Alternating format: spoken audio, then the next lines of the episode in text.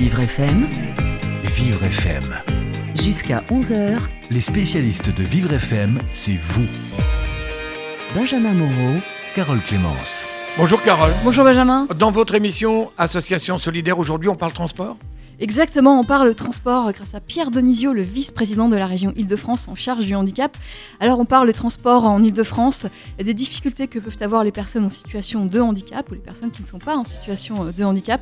Mais comment faire par exemple pour prendre le métro lorsqu'on est aveugle? Comment accéder à son train lorsqu'on est en fauteuil roulant? À qui s'adresser pour recevoir de l'aide? On essaiera de, de répondre à ces questions et puis de voir ce que fait la région justement en matière de transport et ce qui peut être amélioré. Des questions, vous en avez N'hésitez pas à nous en faire part. Nous avons un standard qui est à votre disposition dès maintenant. 01 56 88 40 20. Les spécialistes Association solidaire sur Vivre FM, avec Carole Clémence. Pierre Denisio, bonjour. Bonjour à vous, bonjour, à vos auditeurs. Denisio. Vous êtes vice-président de la région Île-de-France en charge du handicap. Alors, euh, ces questions, vous les connaissez bien, ces questions euh, du handicap. Euh, vous êtes vice-président de la région Île-de-France et la région Île-de-France est chargée d'IDF Mobilité. Alors, C'est l'ancien nom, c'est le nouveau nom du STIF. Le STIF, le syndicat des transports, c'est l'autorité organisatrice des transports de la région Île-de-France. Donc, vous êtes à même de faire changer les choses en Île-de-France, en tout cas, de, de gérer les choses. C'est vous qui gérez les choses. C'est vraiment le, le souhait de la présidente, c'est de faciliter euh, la mobilité de tous les franciliens, et notamment de ceux qui sont à mobilité réduite. Voilà, dit comme ça, ça paraît euh, simple. C'est euh, dans la réalité quelque chose de, de très vaste, très compliqué, euh, puisque euh, les mobilités doivent s'adapter aux spécificités des personnes selon son type de handicap. On n'utilise pas euh, les mêmes transports en commun selon ses besoins. Est-ce que c'est du loisir Est-ce que c'est pour le travail On n'utilise pas les mêmes transports en commun. Il faut pouvoir s'adapter. Il faut pouvoir, sur les transports en commun ordinaires, les rendre accessibles. C'est les gares, c'est les tramways, les lignes de bus, c'est le métro. C'est aussi pouvoir euh, avoir un service de transport à la demande qui soit euh, plus performant. C'est le, le sujet de, de la PAM.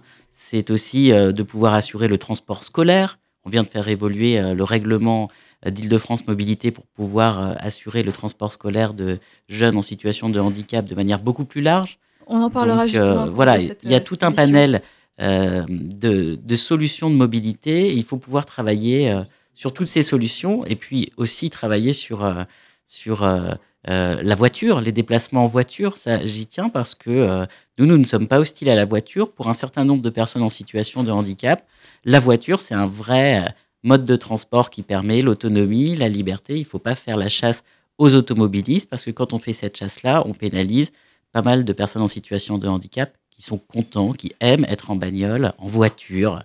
Voilà, il ne faut pas être hostile aussi à cet aspect des déplacements. Euh, on n'y est pas hostile. En tout cas, nous avons de, de nombreux appels sur cette émission, de nombreuses questions et témoignages. Et nous avons en ligne Marika. Bonjour Marika. Bonjour Marika. Bonjour. Marika, est-ce que vous avez une question? Oui, je voudrais savoir pourquoi dans les gares, il n'est pas mieux informé quand elles ne sont pas aménagées pour pouvoir mettre les personnes en fauteuil, et généralement en gros fauteuil pas électrique, qu'on ne peut pas porter avec des allumelles, et qu'on se retrouve euh, le, le nez. Ah merde. Alors, Oui. On vous, vous ah, ent- pardon. on vous entend mal Marika. hein que- Ah, excusez-moi. Allez-y. Oui, voilà. Et je voulais, je vois par exemple la gare de Fontainebleau, on ne peut pas aller à Paris parce qu'il n'y a pas d'élévateur. Alors bien sûr, il y a un système d'aide de transport taxi, mais je ne comprends pas que déjà cette gare, parce que ça juste un matériel qui me semble euh, vraiment euh, courant dans la plupart des grandes il n'y a pas assez d'informations, surtout pour informer que ce n'est pas accessible comme dans les, dans les à Paris, on n'a pas le logo, c'est pas accessible, il n'y a pas de- d'ascenseur assez large pour pouvoir remonter à la surface. Donc, Ouais. c'est vraiment une désinformation qui est importante. Et au niveau des taxis, les G7, par exemple, sur Paris, pour l'avoir vécu justement il n'y a pas très longtemps et euh, pour venir à votre radio, euh, moi, je vois, parce que je suis en situation de handicap, j'essaye de prévoir bien à l'avance le, le transport, justement, pour pas être confronté à des difficultés de dernière minute, je me suis retrouvée avec un taxi qui me disait 20 minutes avant de le prendre, je n'ai toujours pas de taxi aménagé. Il faut attendre alors que j'avais prévenu la veille. Marika, pardonnez-moi, ça fait beaucoup de questions et des liaisons téléphoniques qui ne sont pas des meilleures. hein. Je dois dire, on va essayer de reprendre les questions euh, une à une. Euh, Pierre, Oui, alors euh, merci de, de cette question. Cette question, elle pose Merci Marika. trois Merci, sujets. Marika. Elle pose trois sujets. Elle pose l'accessibilité euh, des gares, elle pose euh, la question de l'information aux voyageurs et elle pose la question de l'accompagnement des voyageurs. Donc ces trois questions. Sur la première question, euh, eh bien, nous sommes soumis dans les gares d'Île-de-France à un ADAP. Et donc, nous, avons, nous nous sommes engagés à investir 1,45 milliard d'euros pour rendre les gares accessibles. En 2017, 23 gares ont été rendues accessibles, 40 travaux ont été engagés. Et donc, euh, là, nous avons euh, fait voter en décembre la deuxième tranche euh, des travaux, 2017-2021, pour un engagement de 928 millions d'euros, euh, payés par Île-de-France Mobilité, payés par la région, payés par la SNCF, pour rendre les gares accessibles. L'objectif, c'est en 2024 d'avoir euh, 268 gares 100% accessibles à tous les types de handicaps, qui- et ces gares vont représenter 95% du trafic voyageur. Alors Pierre, oui, pardonnez-moi de vous interrompre, on est bien d'accord sur ça. Mais ça veut dire par exemple que Marika, euh, par exemple si elle habite à Fontainebleau, si elle veut prendre le train en fauteuil, elle ne le peut pas. Et il faudra qu'elle attende 2024. Alors, il y a, euh, je, je ne sais pas, pour tout vous dire, où est Fontainebleau dans le, euh, effectivement, dans le, le calendrier que nous avons prévu. Ce qui est aussi certain, c'est que nous héritons d'une situation où euh, l'accessibilité n'avait pas été insuffisamment, avait été insuffisamment traitée jusqu'à présent. Nous euh, sortons euh, de euh, 17 ans d'une majorité politique qui avait initié des choses, mais peut-être pas de manière assez volontaire, pas assez exigeante avec les opérateurs de la mobilité. Nous, ça fait deux ans que nous sommes ici. Nous ne voulons pas déroger à notre ADAP, l'ADAP que nous nous sommes fixés. Et donc, les travaux, ces travaux, nous allons les faire. Ce n'est pas un problème d'argent. L'argent, nous le mettons. Les engagements de Valérie Pécresse sont concrets sur la question. Après, euh, on est à un niveau organisationnel.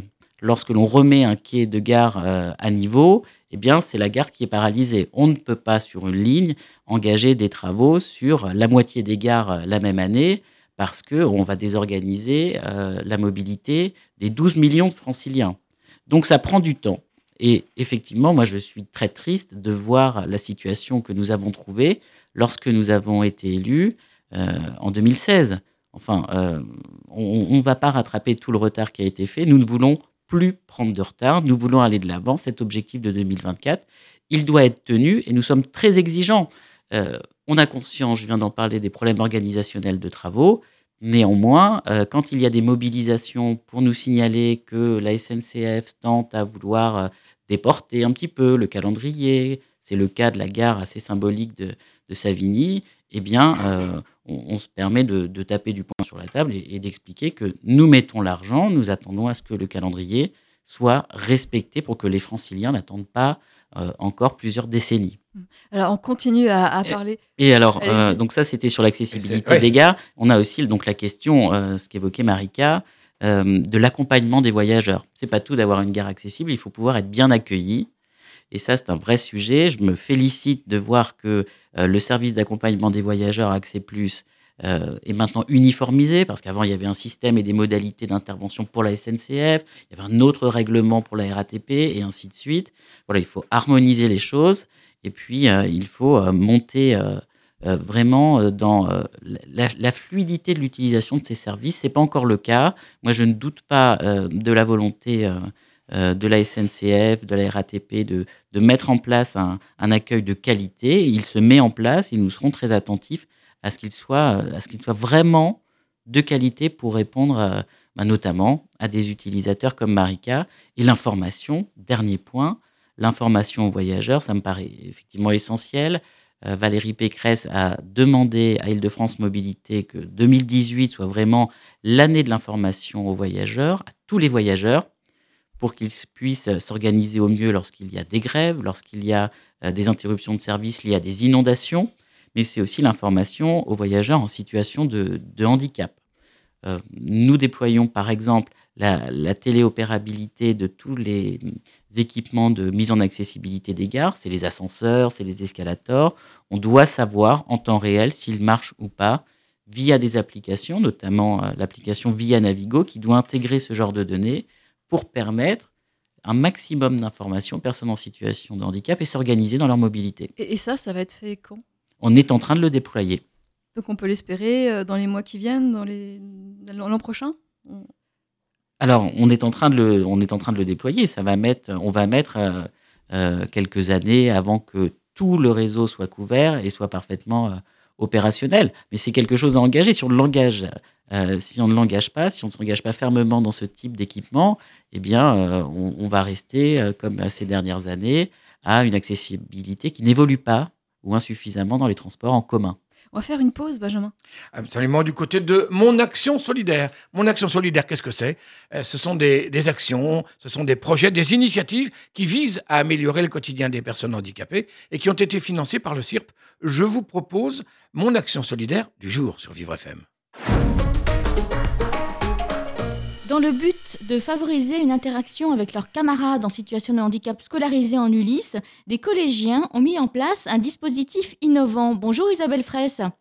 Bonjour Anise. Alors, vous êtes coordin coordinateur euh, d'un Ulysse collège. Expliquez-nous ce dispositif assez innovant, original. Il s'agit donc euh, d'une action de tutorat qui est menée par les collégiens au bénéfice de leurs camarades scolarisés en Ulysse. Alors, je vais vous expliquer comment on s'organise euh, très concrètement. Eh bien, il y a un, planning qui est affiché à côté de la salle de l'Ulysse et à tout moment, les élèves du collège, de la sixième jusqu'à la troisième, peuvent s'inscrire, seuls ou par binôme, sur une plage horaire qui correspond à une heure de libre dans leur emploi du temps. Alors, en général, il s'agit d'une heure de permanence ou quand un professeur est absent. Et les tuteurs viennent donc en Ulysse sur ce créneau. Euh, J'organise ensuite le travail. Les tuteurs s'assoient à côté d'un élève Ulysse euh, que je choisis et ils l'aident. Alors par exemple, ça peut être euh, faire des exercices de mathématiques, de français, il peut l'aider à lire ou à organiser son classeur euh, ou encore à faire des recherches sur Internet. Certains tuteurs animent même des ateliers de jeux éducatifs parce que les tâches proposées sont en effet très variées. Et à la fin de l'heure, les tuteurs quittent la salle de l'Ulysse et reprennent la suite de leur cours. Donc vous voyez que c'est un dispositif très souple qui est basé sur le volontariat et l'engagement citoyen. De ce fait, il n'y a absolument aucune obligation pour les tuteurs de venir régulièrement, mais c'est pourtant ce que je constate au quotidien depuis six ans, et ma très grande satisfaction, bien sûr. Et des liens peuvent se créer, j'imagine, entre le, tuteur et, euh, comment vous appelez ça, et l'élève de l'Ulysse?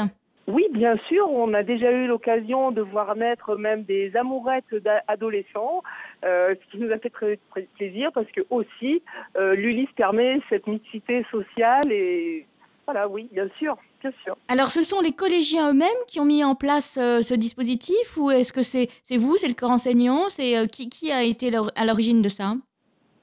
En fait, c'est un dispositif qui a été co-construit euh, parce qu'il existe depuis l'ouverture de l'Ulysse euh, dans le collège. Mais pour répondre à votre question, je vais vous raconter l'anecdote qui a tout déclenché. Euh, C'était la première année, à la rentrée, ben, je suis intervenue dans toutes les classes du collège pour présenter l'Ulysse et échanger très librement avec l'ensemble des collégiens sur le handicap, pour les sensibiliser justement à la prise en compte de la différence. Et à un moment, un collégien m'a posé une question, il m'a dit ah, Mais madame, comment vous allez vous organiser pour les faire tous travailler en même temps alors qu'ils sont tous différents? Ça va être compliqué, non? Euh, Et là, vous avez dit, bah, j'ai besoin d'aide. Voilà. voilà, mais c'est lui qui l'a proposé. Ah, oui. À ce moment-là, il y a eu un grand silence. Bah, je me suis tous, tout de suite dit qu'il fallait saisir la balle au bon. J'ai dit oui, oui, bien sûr, venez m'aider à faire travailler vos camarades. Et dès le lendemain, on est obligé d'afficher un planning euh, devant la salle de l'Ulysse pour gérer l'afflux des, des, tuteurs. Ah, Donc euh, voilà, c'est pour ça que je dis que c'est un dispositif qui a été con-construit avec les collégiens, mais ce sont eux qui le font vivre au quotidien. Et euh, ben, un dernier chiffre peut-être parce que j'aime bien, je tiens des statistiques aussi. Il faut savoir que depuis six ans, chaque année, il y a environ 25% des collégiens qui s'engagent dans le tutorat et puis nous les remercions chaque jour de cette démarche parce que c'est extraordinaire comme engagement, je trouve. Quoi. Et alors justement où on décrit un petit peu la jeunesse, euh, ça montre aussi que les jeunes sont capables de s'engager euh, dans un projet de cette envergure-là. Mais c'est absolument génial. Et ce sont euh, les, les- collaborateurs euh, dans des entreprises euh, dans, dans, dans 10 ans, dans 15 ans, qui auront à travailler avec une personne en situation de handicap et qui auront un petit peu été formés à ça, auront l'habitude de ça et seront du coup beaucoup plus sensibilisés, beaucoup, beaucoup mieux formés. Donc c'est un, un super dispositif. Bah, écoutez, merci beaucoup Isabelle Fraisse de nous avoir détaillé ce dispositif qui a été soutenu par l'OCIRP. Merci Annelise. Merci Anne-Lise Farquhar. Mon action solidaire, chaque jour sur Vivre FM et en podcast sur vivrefm.com. Carole. Pierre Denisio, vous êtes vice-président de la région Île-de-France en charge du handicap. Euh, Qu'est-ce que vous pensez de cette euh, initiative, cet euh, dispositif de tutorat pour des élèves en situation de handicap? C'est une très bonne idée. Moi, je considère que euh, aucun plan de communication euh, à grand renfort de 2 millions d'euros envers la population permettra de changer le regard. Ce qui va changer le regard euh, sur la différence, sur les personnes qui sont en situation de handicap, c'est la mixité. La mixité à l'école, dès, enfin même, même avant, dès la crèche, la maternelle, l'élémentaire, le collège, le lycée, l'université, le sport, le travail. Et donc cette initiative, elle permet justement euh, cette mixité, euh, cette solidarité entre les élèves. Je suis persuadé que euh, les élèves de l'ULIS euh, trouvent ce, partenariat très enrichissant, mais je pense aussi que les collégiens qui viennent les aider euh, dans ces classes en retirent euh, beaucoup, de, beaucoup de fierté, beaucoup d'enseignement. Tout le monde est gagnant dans cette histoire et je pense que c'est une idée dont il faut s'inspirer. Et d'ailleurs, voilà, je trouve cette idée tellement bonne que je vais voir de quelle manière, au niveau de nos lycées, de nos euh, 585 lycées franciliens, est-ce qu'on peut essayer de, susciter justement euh, de telles initiatives de, euh, de tutorat. En tout cas, c'est encourageant, mais on sait très bien. Vous avez entendu une nouvelle, euh, un nouveau dispositif, une nouvelle, initiative, une nouvelle initiative, et ça peut euh, amener, ça peut déboucher sur quelque chose. On continue à parler avec vous, Pierre Denisio, Benjamin. Absolument, on continue à parler transport. Et d'ailleurs, vous qui nous écoutez, si vous avez des questions à poser à notre invité, Pierre Denisio, n'hésitez pas. 01 56 88 40 20. Vivre FM, c'est vous. Les spécialistes Association Solidaire, Jusqu'à 11h sur Vivre FM. Carole Clémence. Pierre Denisio, il est vice-président de la région Île-de-France en charge du handicap et il est avec nous, Carole. Et oui, et nous sommes, euh, nous sommes avec plusieurs auditeurs qui, qui appellent et qui veulent poser des questions, euh, notamment Monsieur Boulanger, euh, Claude Boulanger. Est-ce que vous êtes en ligne? Oui, bonjour tout le monde. Bonjour, monsieur Boulanger. Alors vous, vous, voulez- vous aviez une question sur Accès Plus, plus particulièrement. Bonjour euh, Pierre Denisio. D'abord, je, je voulais souhaiter à l'ensemble des auditeurs, Benjamin, toute la rédaction, les meilleurs vœux au nom de la PF Île-de-France. Vous faites Ah, partie de merci. la PF Île-de-France. Merci, on prend. hein. Et puis on Ah, vous les ben. renvoie, c'est vœux, bien sûr. Ah, écoutez, euh, nous avons euh, mis en exergue la- la- l'année dernière une situation euh, qui a été évoquée tout à l'heure par la, la présidente de la région, Valérie Pécresse, au sujet notamment de, de la gare de Savigny-le-Temple, de- du report de mise en accessibilité des travaux de la gare de Savigny, et notamment de, de Cesson également et du Mai-sur-Seine. Nous avons pu, euh, grâce aux différentes mobilisations des, des adhérents, mais également des élus euh, de tous les, les, les partis de la région Île-de-France, et grâce au soutien d'Île-de-France Mobilité qui a voté à l'unanimité un vœu de soutien à, à- à, finalement le développement de la reprise des travaux. Nous avons pu bénéficier donc du soutien de tous les élus et nous avons négocié notamment avec euh, Pierre Denisio et la SNCF le Transilien Île-de-France la nécessité de revoir les, les conditions d'exercice euh, de la prestation de services concernant Accès Plus, le temps de la reprise des travaux concernant les trois gares. Euh, je m'explique. Aujourd'hui, vous avez des Sénémarnais qui veulent se rendre à la MDPH de Savigny-le-Temple par le train. Comme tout le monde le sait, eh bien, la gare de Savigny-le-Temple est malheureusement pas accessible. Et donc, le projet est donc d'améliorer la réglementation d'Accès Plus pour permettre aux citoyens sénémarnais qui doivent se rendre à la MDPH de Sénémarne à Savigny-le-Temple de pouvoir en, bénéficier. La question est la suivante. Euh, Pierre Denisio, délégué spécial au handicap auprès de Valérie Pécresse, où en sommes-nous dans euh, l'avancement de, ce dossier? Alors nous avons euh, effectivement, comme l'a rappelé Monsieur Claude Boulanger, nous avons réagi très vite lorsque nous avons appris ce, report de la mise en accessibilité des, gares évoquées, notamment celle euh, qui euh, est euh, à proximité de la MDPH. Et nous avons immédiatement sollicité nos interlocuteurs afin qu'il n'y ait plus, il n'y ait pas de report Et en même temps, de, manière parallèle, que soient prises en compte les possibilités d'accès en attendant bah, la réalisation des travaux qui vont effectivement mettre du temps. Nous avons demandé à nos interlocuteurs de pouvoir travailler à euh, la mise en place d'un service temporaire. Alors, euh, pour l'instant, euh, nous avons avec Stéphane Baudet demandé que soient précisées justement les modalités d'accès à ce service temporaire. Et je reviendrai vers lui dès qu'auront été finalisées avec les services d'Île-de-France Mobilité les modalités concrètes de cet accès temporaire, cette possibilité temporaire d'accès à la MDPH. Est-ce que ça répond à votre question La possibilité euh, était envisagée que euh, en début d'année 2018, on puisse bénéficier, en tout cas les Seine-et-Marnais, puissent bénéficier de ce service pour se rendre à la MDPH de Seine-et-Marne. Mhm. Et, et donc euh, aujourd'hui, on peut euh, avoir un postulat euh, d'aboutissement de ce projet. À quelle date, selon vous? Nous allons euh, nous retourner vers euh, le service concerné pour qu'il puisse euh, préciser euh, justement son calendrier. Très bien. Ok. Bien, je vous remercie. Merci, monsieur Boulanger. Merci. À bientôt. À bientôt. Oui, donc justement, ce- cet accès, ce- euh, ça répond à la question de, euh, de, de Claude Boulanger, de, de l'APF. Euh, on a encore d'autres questions. Je voulais qu'on fasse peut-être un petit point sur la PAM. Ah oui. La PAM, c'est un service dont on n'a pas beaucoup parlé, on, a- on l'a juste euh, évoqué. Euh, la PAM, c'est un service qui permet à des personnes qui ont euh, une, une attestation, euh, une reconnaissance euh, handicapée de, de la MDPH, euh, d'accéder à un transport euh, moins coûteux. C'est ça, un transport euh, par voiture moins coûteux. C'est une, une sorte de taxi, mais on est obligé de prendre euh, rendez-vous Ah oui, euh, on bien est forcé de longtemps prendre à rendez-vous. l'avance. Et, et, et j'ajouterais aussi que si, par exemple, euh, vous avez une difficulté, si moins de 24 heures avant, vous avez une difficulté que vous ne pouvez honorer le rendez-vous que vous avez pris avec, vous êtes, euh, euh, on vous inflige une pénalité. C'est inadmissible, ça. Alors, je, je- je sens que le sujet euh, Ah oui, non mais... est sensible chez Benjamin Moreau. Vous avez raison. Vous avez raison. Le- ce service est un service de transport à la demande. Il a été mis en place pour pouvoir pallier au manque d'accessibilité du réseau de transport en commun ordinaire. Donc, il est accessible pour des personnes qui ont un handicap reconnu à plus de 80% et euh, qui, il peut s'opérer euh, sur toute l'île de France euh, et sur tous les jours de l'année, sauf le 1er mai, me semble-t-il. Il concerne 43 000 utilisateurs en Île-de-France et le budget, c'est 37 millions d'euros, donc abondé par la région, par les départements, par euh, Île-de-France Mobilité. Et donc, euh, il a été mis en place à partir de 2003 euh, et les départements se sont mis petit à petit à ce service. Aujourd'hui, ce qu'on se rend compte, c'est que le service atteint un nombre d'inscrits qui n'évolue plus. En revanche, euh, et, et- et Benjamin Moreau sera d'accord, euh, j'en suis sûr avec moi, il est perfectible.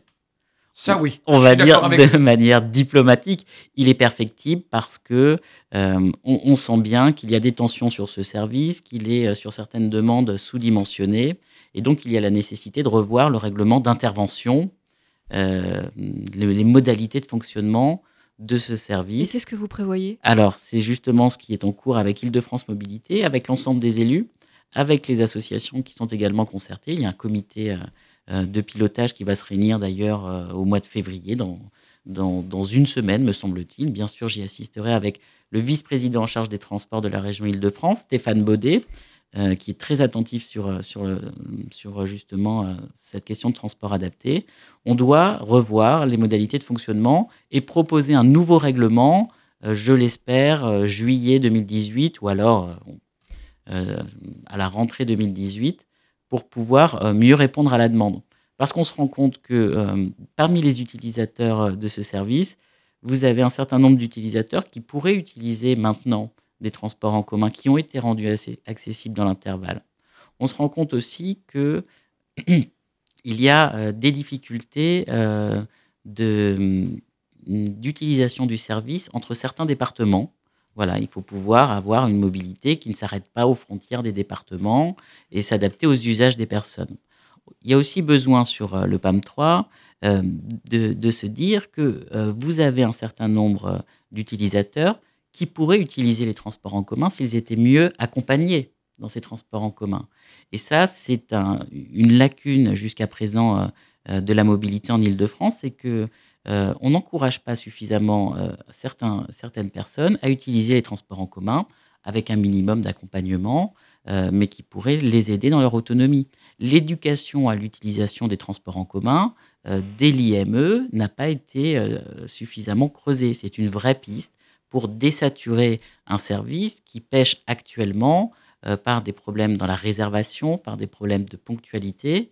Et la ponctualité, c'est pas pas très gênant quand on va boire un café avec euh, un ami euh, dans Paris. C'est beaucoup plus gênant quand on doit être au travail tous les jours et de manière ponctuelle parce que le, patron, il, est bien gentil, il est bienveillant avec son employé, mais tous les jours avoir un quart d'heure, 20 minutes, une demi-heure de retard, c'est pas possible. Donc il faut pouvoir euh, vraiment améliorer la ponctualité euh, du service.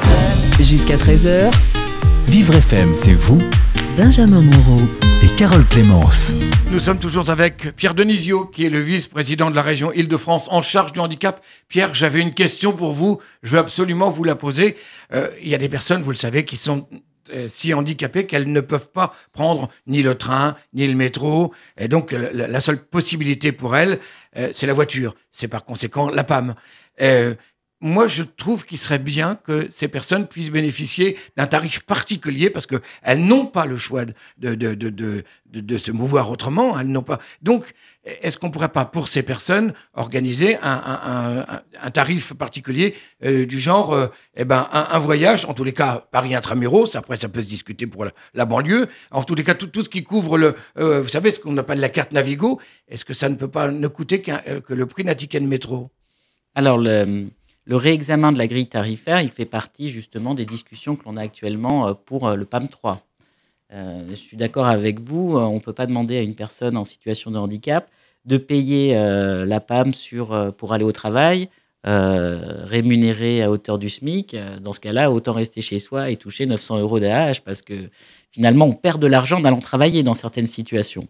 Donc effectivement, il va falloir regarder la tarification de manière plus de manière plus précise. Il faut aussi que l'État nous donne euh, les moyens. Euh, On a ce serpent de mer de l'alignement euh, du coût des transports adaptés euh, sur les transports euh, ordinaires, les transports en commun, mais là, cette fois-ci, la balle est dans le camp du, du législateur. Il faut pouvoir donner aux collectivités locales les moyens euh, d'arriver à cette, à cette égalité. Et en ce moment, vous savez que les collectivités locales ne sont pas très à la fête sur ces questions. Alors nous avons en ligne Jean-Louis. Jean-Louis, bonjour. Bonjour Jean-Louis. Jean-Louis, est-ce Jean-Louis, que nous vous, vous êtes écoutons. toujours en ligne? Oh, ce serait bien. Ah, c'est dommage. On va essayer de rattraper Jean-Louis quand même. Hein, ce serait pas mal. Euh, si, comme Jean-Louis, vous voulez poser des questions, faut faire vite. Mais euh, il y a peut-être possibilité encore. Le 01 56 88 40 20. Nous avons Jean-Louis en ligne, je crois. Ah bah, ça tombe Jean-Louis, bien. bonjour. Bonjour Jean-Louis. Vous m'entendez? Très bien. Très bien. Vous m'entendez? Bon, alors, je, je pose ma question à monsieur. Euh, vous m'entendez là? Oui, oui, très Oui. bien. Parce que moi, j'ai pas de retour, hein, c'est pour ça. Donc, euh, fut un temps, il y avait un service euh, qui était organisé par les RATP pour les aveugles et les autres euh, légèrement handicapés, qui s'appelait Voyage accompagné. C'était gratuit, c'était financé vraisemblablement, vraisemblablement, hein, j'en suis pas sûr, par les œuvres sociales de la RATP. Maintenant, c'est remplacé par un organisme qui s'appelle Compagnon du Voyage et qui prend à peu près 30 euros de l'heure, euh, sauf bêtise de ma part, ou un peu moins pour les retraités. Mais est-ce qu'il ne serait pas bon pour des aveugles toujours ou malvoyants, de rétablir un système de transport euh, de ce genre, euh, où la RATP venait de chercher chez toi, finalement, chez vous, pardon, et vous amener au point euh, prévu. Parce qu'en fait, lorsque vous êtes sorti du métro, la difficulté, c'est de trouver, pour quelqu'un pas un aveugle, évidemment, les immeubles. Le numéro de l'immeuble, 23 rue de la Convention, ou, par exemple, ou un truc comme ça. Alors qu'avec ce service, c'était du temps du président Mitterrand, on avait ce, ce service voyage accompagné qui était très bien. Moi, j'allais dans les gares, j'allais partout avec eux. Alors, euh, voilà ma question. Euh, Pierre Denisio. Pierre. Oui, alors on l'a évoqué euh, tout à l'heure, c'est justement les, les manquements du, du PAM 2, c'est-à-dire euh, l'accompagnement dans les transports en commun. C'est quelque chose euh, qu'on doit. euh, il y avait eu des initiatives. Alors, l'initiative que, que souligne votre auditeur était une, une initiative qui était à titre expérimental. Il faut absolument remettre au goût du jour la question de, de l'accompagnement, justement, dans les transports. Quand je vous ai dit, le, euh, le PAM, c'est 43 millions d'euros par an. Euh, si une partie de cet argent était affectée à l'accompagnement euh, des voyageurs, je pense que tout le monde s'y retrouverait. Le service serait euh, en lui-même moins saturé, moins sous-dimensionné, et euh, les personnes euh, malvoyantes notamment pourraient utiliser les transports en commun euh, comme tout le monde. Donc ça, ça va évidemment être euh, l'objet de, de réflexion approfondie dans le cadre du PAM 3. Il faut aller vers, euh, vers euh, euh, on va dire, une individualisation des, des solutions de mobilité. Est-ce que ça répond à votre question, Jean-Louis? Si vous permettez, pas tout à fait, si vous permettez, parce que le PAM, le problème du PAM, euh, bon, je ne vais pas les critiquer, je pas, moi je m'en sers du PAM, mais j'en ai pas besoin en fait. Bon, euh, c'est pour les fauteuils, pour les personnes, je reconnais qu'ils font un travail merveilleux, mais bon, tout à l'heure j'ai dit la ponctualité, alors qu'à cette époque, moi j'appelais un numéro spécial qui dépendait de, de la RATP, enfin, ou était affilié avec la RATP, et euh, je leur disais qu'il fallait les prévenir quand même quelques jours à l'avance, qu'ils ont un planning, et la personne venait même chez moi me chercher si je le voulais, et euh, m'amenait à l'adresse euh, indiquée. Voilà. Et avec le PAM, c'est pareil, mais alors c'est avec du retard. Oui, ça c'est encore autre chose. Effectivement, c'est encore une autre chose. Mais, mais, point de vue de, l'accompagnement, dans, le métro, il y a aussi beaucoup de choses à dire. hein. Par exemple, il n'y a plus personne sur les quais. Avant, il y avait ce qu'on appelait, me semble, des, chefs de station. Il n'y a plus personne. Et vous avez des, enceintes qui vous crachent à la figure régulièrement. Attentifs ensemble. Moi, je me demande toujours en tant qu'aveugle, avec qui il faut que je sois attentif? Il n'y a personne sur les quais. Vous pouvez vous paumer trois fois, vous pouvez passer 24 heures dans le métro, on ne viendra pas vous chercher. hein. Alors, que- qu'est-ce qu'il faut faire là? D'abord, on va, on va remercier Jean-Louis. On va remercier Jean, Merci, évidemment. Jean-Louis, C'était un- de votre témoignage et de votre question. Une petite chose, c'est qu'il devrait accélérer la mise en place dans le métro, parce qu'il y a encore beaucoup d'aveugles qui tombent dans la fosse, on ne le dit pas, hein, euh, malgré les pointillés. Il pourrait accélérer la mise en place des portes, euh, des Oui. doubles portes, là, des portes palières. hein. Ça, ça se fait, ça, ça se fait pe- petit à petit. Effectivement, il y a encore des lignes, il y a encore des lignes de métro qui sont pas du tout accessibles, qui sont pas vocalisées. Ça, c'est encore autre chose. Encore des questions de crédit. Merci, Merci, merci Jean-Louis de votre témoignage et de votre bonne question. journée. Merci, bonne journée. Pierre, Re- remettre des personnes dans les gares, c'est effectivement euh, quelque chose d'important à, à différents niveaux. Pour l'accueil justement euh, des voyageurs en situation de handicap, pour leur accompagnement, la formation de ces personnels. La RATP a commencé de former euh, certaines lignes, je pense à la ligne 10, euh, à l'accompagnement des personnes qui ont un handicap mental. Ils ont fait ça euh, en lien avec l'UNAPI, me semble-t-il. Et donc, il faut que ça se généralise sur l'ensemble du réseau, cette formation des personnels. La téléopérabilité dont je vous parlais tout à l'heure, de pouvoir contrôler à distance, de pouvoir mettre en route à distance certains types d'équipements, c'est libérer du temps pour des agents, euh, des agents de la SNCF, des agents de la RATP qui vont pouvoir être plus disponibles auprès des voyageurs. Et puis, c'est aussi la question de la sécurité. Valérie Pécresse a souhaité euh, pouvoir euh, renforcer le niveau de sécurité euh, sur le réseau de transport francilien. Ça veut dire plus d'agents de sûreté, plus d'agents de sécurité dans les gares. Et on le sait, les personnes en situation de handicap qui voyagent sur, sur le réseau se sentent encore plus en situation d'insécurité, on va dire, que le voyageur lambda. Donc remettre des forces de sécurité, plus de forces de sécurité dans le métro, c'est aussi, d'une certaine façon, améliorer les euh, conditions euh, de mobilité des franciliens en situation de handicap. C'est euh, avons, leur permettre un meilleur usage, un usage plus, plus serein du réseau de transport. nous avons beaucoup de questions, donc on va essayer d'être rapide et de passer rapidement le plus d'auditeurs euh, possible en ligne. Nous avons euh, Diadier. Bonjour Diadier. bonjour Diadier. Oui, bonjour. Euh, Vous avez une question? Oui, en fait, je me présente, je suis Diadjeba, je suis membre associé de l'APF du Val-de-Marne, du conseil APF du Val-de-Marne. Oui.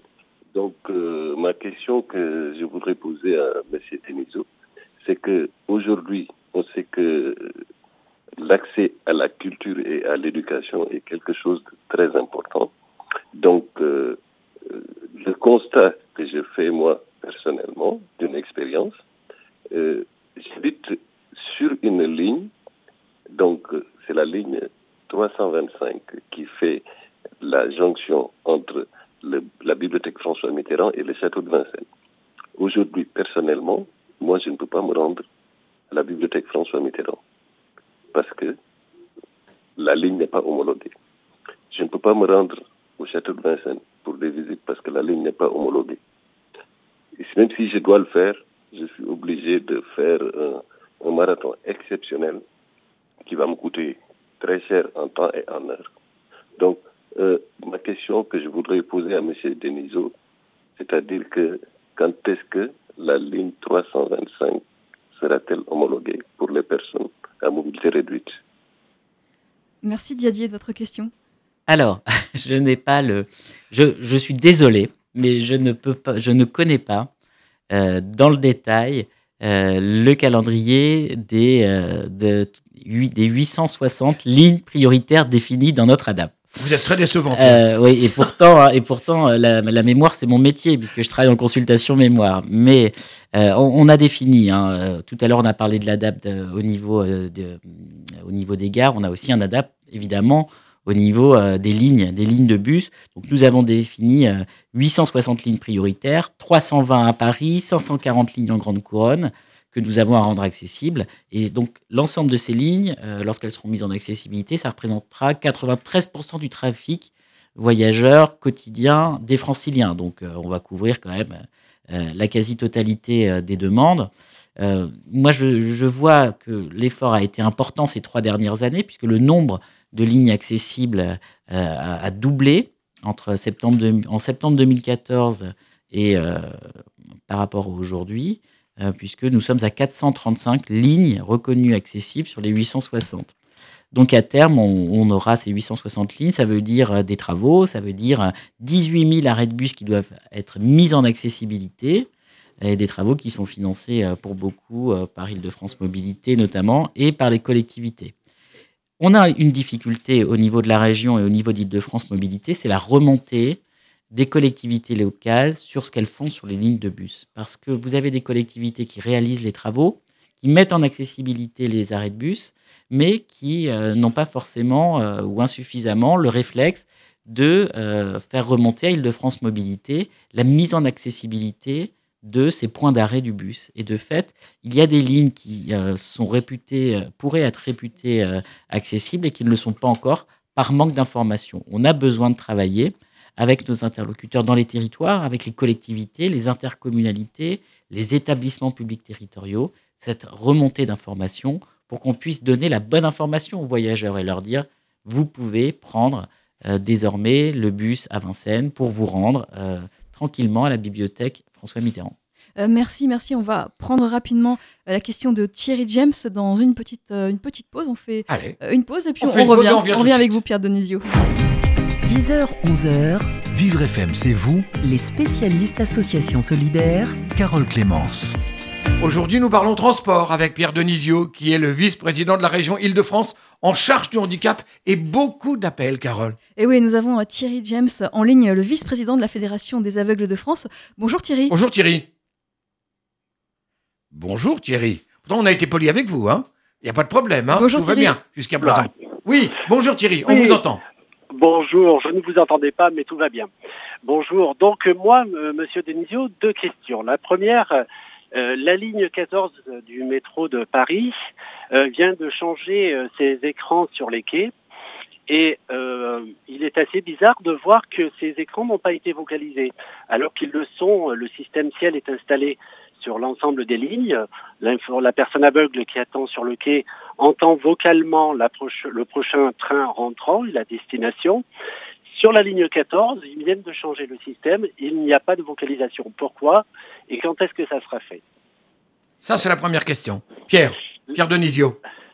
Alors, je ne suis pas utilisateur de la ligne 14, donc je ne m'étais pas rendu compte de cette situation. Je, je vais faire remonter, euh, dès que je sortirai du studio, euh, votre remarque, effectivement, parce que euh, c'est quand même dommage d'avoir une ligne 14 euh, qui est plutôt euh, accessible, d'avoir euh, diminué l'accessibilité de cette ligne par euh, le retrait de, de cette source d'information. Surtout qu'elle était la ligne pionnière. Hein Absolument, Ben, c'est pour 14, ça que je vous dis ça. Ouais, Oui. Absolument. Thierry, une autre Merci, question merci, monsieur James, en tout cas, de m'avoir fait euh, remonter cette remarque. Merci à vous.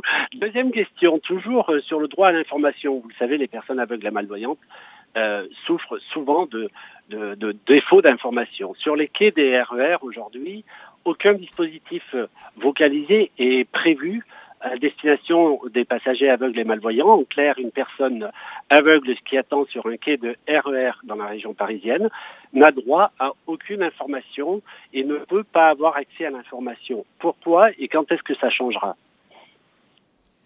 De quel type d'information vous parlez? C'est-à-dire au moment où vous vous trouvez sur un quai, savoir exactement précisément où vous êtes, et quand le métro arrive, quand le RER arrive, euh, qu'on vous voilà. dise la direction que va prendre ce RER Absolument. Absolument. La- le- un train rentrant sur un quai euh, les textes prévoient euh, qu'on on a droit, droit à l'information, la destination et le délai d'attente. Et aujourd'hui, ce n'est pas prévu, ce n'est pas travaillé. Et donc, je, je m'interroge pourquoi, euh, pourquoi la personne aveugle et malvoyante n'aurait pas le droit à l'information sur les quais de RER. Non seulement vous vous pourtant- interrogez, mais vous interrogez Pierre Denisio qui va répondre. Alors, sur- l'information, euh, sur l'information, euh, euh, on va dire par différents canaux pour permettre aux personnes, selon leur type de handicap, d'être informées. C'est bien évidemment quelque chose qui est pris en compte dans la mise en accessibilité des gares que nous réalisons. Et d'ailleurs, là encore, il y a la nécessité euh, d'avoir une homogénéisation entre euh, les différents réseaux, RATP, SNCF, sur l'information, la façon de délivrer l'information, sur euh, la charte graphique pour ce qui est visuel, sur la simplification de l'information euh, pour euh, l'usage des personnes qui auraient des troubles mentaux, cognitifs, etc. Et donc ça, c'est quelque chose qui est en marche. C'est pas quelque chose qui est du tout qui est oublié. Donc il y a cette façon de concevoir l'information au niveau de la structure, mais il y a aussi un deuxième canal qui doit être exploré, c'est les nouvelles technologies. Euh, tout le monde est actuellement euh, propriétaire euh, d'un smartphone, beaucoup en tout cas, la majorité des voyageurs, et on doit pouvoir avoir, que l'on soit un voyageur ordinaire, que l'on soit un voyageur en situation de handicap, la possibilité d'avoir des informations personnalisées par rapport à effectivement ce que l'on attend de nos transports, d'avoir ces informations sur nos smartphones. Ça me paraît très important, ça me paraît euh, logique, le progrès technologique qui doit permettre à ça faciliter l'usage des transports en commun pour tous, et notamment des personnes en situation de handicap. Il faut surtout pas euh, évacuer ce levier euh, parce que euh, on a des startups qui sont formidables en Île-de-France. On a un, un foisonnement d'idées que l'on doit soutenir, nous, régions, financièrement, pour que ces solutions s'implémentent véritablement dans le quotidien des franciliens euh, en situation de handicap. On a ici la vraie possibilité de contourner des situations de handicap. Voilà. Ça répond à votre question, Thierry James? Non, non, pas vraiment. Pas vraiment parce que parce que euh, aujourd'hui sur les quais de RER, on n'a pas, on ne dispose pas de moyens de communication et d'information pour les personnes aveugles et malvoyantes. Et demain, une application ne répondra pas forcément aux besoins. Vous le savez, nous sommes personnes vulnérables et on ne peut pas se permettre de sortir un iPhone parce que majoritairement les personnes aveugles et malvoyantes sont sur iPhone pour des raisons euh, techniques. Ça, je suis bien d'accord. Et- hein. Et, et on ne peut pas sortir son téléphone euh, au milieu de la foule. C'est bien, c'est bon pour se le faire voler. Puis je vous rappelle que tous ces outils euh, téléphoniques demandent à une personne aveugle d'utiliser ses deux mains, un pour tenir l'appareil, deux pour faire la gestuelle appropriée. Donc ça veut dire que pendant ce temps-là, elle s'occupe ni de sa canne ni de son chien. Elle est en statique. Donc elle se met en danger. Et donc, il faut absolument réfléchir à des modes de communication pour les personnes aveugles et malvoyantes différents et qui nous permettent d'avoir l'information. On, a, on doit savoir le prochain train qui rentre sur un quai, du, euh, sur un quai de RER à Paris. Merci, merci Thierry James de votre intervention, merci de vos questions. Euh, On compte sur euh, Monsieur Denisio justement pour faire euh, bouger les choses. Euh, Merci à vous Thierry James. Merci Thierry. On, on a, on a avec nous euh, Marine, Marine Nouven qui nous a Bonjour. rejoint. Bonjour, Marine. Bonjour. Euh, Vous, vous êtes partie à, la rencontre euh, de personnes qui forment justement des jeunes euh, à ces difficultés de transport, à ces difficultés d'accessibilité. Alors oui, exactement. Donc je me suis rendue à l'IME Excelsior, donc qui, comme vous l'avez indiqué, accueille une centaine de jeunes atteints de déficience intellectuelle de 14 à 20 ans. Ils travaillent sur l'autonomie, l'insertion professionnelle, et pour eux, donc du coup, la question des transports est essentielle. Et c'est notamment par le biais d'ateliers éducatifs qu'ils apprennent aux jeunes donc à se diriger et à utiliser les transports en commun, notamment avec l'atelier Ma Sortie, où ils doivent déterminer un lieu et savoir comment s'y rendre. Je vous propose d'écouter euh, Emmanuelle Wolf, donc éducatrice spécialisée dans cet institut. On a plusieurs activités qu'on essaye de mettre en place. On a euh, la question qui se, qui se pose quand les jeunes partent en stage. Donc les stages ici, c'est à partir de 16 ans. Pour une des conditions du stage, c'est qu'ils soient autonomes sur leur trajet. Donc sur un trajet ponctuel, euh, soit qui partent du domicile, soit qui partent de l'établissement, donc de l'IMPRO, pour aller jusqu'au lieu de stage. Donc effectivement, on va leur apprendre avant le stage ce trajet. On va le faire avec eux. Au sein de l'atelier éducatif, on, on va essayer de mettre en place des activités comme par exemple l'activité Ma Sortie. Ça, c'est ce qu'on a essayé, c'est ce qu'on a euh, commencé à faire. En fait, on, on fait choisir à chaque jeune une sortie de leur choix. Et ils doivent après eux-mêmes soit avec un plan de métro, soit avec Internet, trouver l'itinéraire, comment on y va à cette sortie. Donc déjà, il faut que ça les intéresse pour qu'ils puissent se l'approprier, c'est leur sortie. Comment on y va Et puis, euh, où est-ce qu'on mange à côté Donc il faut trouver un lieu pour manger, combien ça coûte. Et ensuite, euh, bah, l'itinéraire, je vais le montrer à mes, camarades. Le micro. Marine? Oui, les jeunes sont alors accompagnés, donc tout en gagnant de l'autonomie, et au fur et à mesure, ils apprennent à être en confiance. Je vous propose d'en écouter trois, dont Julien, Bilal et Victor. Ils racontent les progrès qu'ils ont connus avec ces ateliers et notamment les difficultés qu'ils peuvent rencontrer dans les transports en commun. On a encore des difficultés à bien regarder c'est où, où on va, euh, à, quelle destination on prend. À lire aussi. On peut demander à, à- à des gens, ils vont euh, où est les contrôleurs et bon, ils vont nous aider après. Ils nous montre un peu euh, s'il y a un petit problème ou euh, si on n'arrive pas à trouver euh, la destination où on va. On veut. m'aide beaucoup parce que maintenant, quand je- quand j'ai fait un stage, là, même pour la formation, maintenant j'y arrive. Par exemple, là le matin, je dois prendre le T4, le RER et le métro 2 ou mercredi, jeudi, je prends le, le T4, le RER E et euh, le LCBU aussi. Oui, Marine. Au-delà de ces ateliers, l'IME Excelsior propose également aux adolescents qui le souhaitent de passer l'ASSR, le BSR, mais aussi le permis piéton, une manière aussi de leur faire prendre conscience des règles à respecter sur la route. Euh, Donc ça, ça, ça vous parle, Pierre Denisio Euh, Cette formation euh, des jeunes, justement, à l'accessibilité, ça vous parle? Bien sûr, je l'ai évoqué euh, tout à l'heure d'ailleurs. hein, J'ai même euh, justement euh, pris l'exemple euh, des IME qui doivent euh, pouvoir proposer à leurs jeunes, euh, parce qu'ils les préparent à, vivre euh, dans notre société, leur préparer justement à, à se tracer un chemin euh, euh, en ville, euh, de pouvoir euh, utiliser euh, l'intermodalité des transports, prendre un métro, prendre euh, un bus, prendre euh, un RER. euh, ça me paraît, euh, ça me paraît très important parce que il ne faut pas que euh, le transport adapté diminue l'autonomie de personnes qui pourraient être beaucoup plus autonomes dans les transports en commun. Le but, euh, ce n'est pas euh, de faire euh, un transport pour les personnes en situation de handicap qui serait complètement parallèle à le transport que prennent les millions de franciliens chaque jour de manière, de manière autonome, ordinaire. Si on veut faire l'inclusion, bah, l'inclusion, ça va se faire justement par ce type d'initiative qu'il faut, qu'il faut encourager dans les, UM, dans les IME, mais aussi euh, dans les foyers d'accueil médicalisés, où c'est des ateliers qui pourraient également être proposés. Au niveau des ULIS, les écoles pourraient aussi prendre euh, justement euh, à bras le corps le sujet.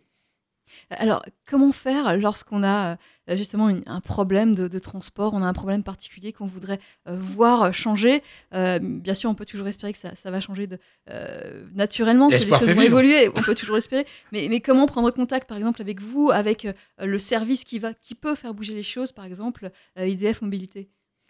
Alors, vous avez euh, aussi bien pour la RATP, pour la SNCF euh, ou pour Île-de-France Mobilité, euh, des adresses mail, contacts pour euh, faire remonter des dysfonctionnements. C'est le cas aussi pour les transports scolaires, c'est le cas aussi euh, pour euh, les PAM dans les différents départements. Mais il faut aussi solliciter euh, et bien évidemment faire remonter vos difficultés ou alors vos idées, vos projets euh, aux élus.